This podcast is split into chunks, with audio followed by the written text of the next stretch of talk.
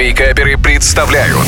Рубрика «Гейм-парад» Всем привет, с вами Вика Картер, и сейчас я расскажу вам, что же там новенького в мире видеоигр.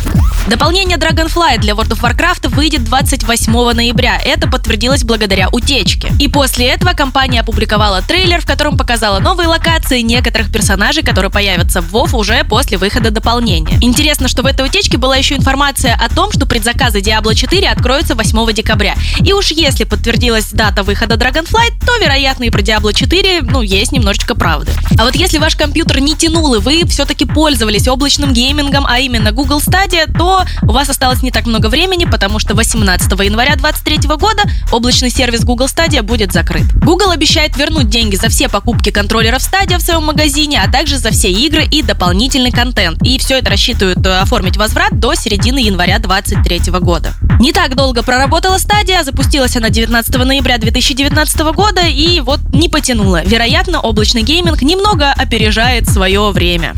А вот 4 октября 2022 года на ПК, PlayStation, Xbox, Nintendo выходит Overwatch 2. Многие, наверное, уже заждались этой игры, но никто, как мне кажется, не ожидает чего-то невероятного. И что мы знаем? В Overwatch 2 будет Battle Pass, новые персонажи. Blizzard очень нам обещает то, что будет огромное количество контента, новые карты, постоянные обновления, но еще вам придется привязать свой номер телефона при регистрации учетной записи. А если у вас уже был Overwatch 1, то вам два месяца Battle Pass вроде как дадут бесплатно. В любом случае, предзагрузка уже началась, и буквально осталось считанные часы до того, как игра увидит мир. Ну, будем посмотреть.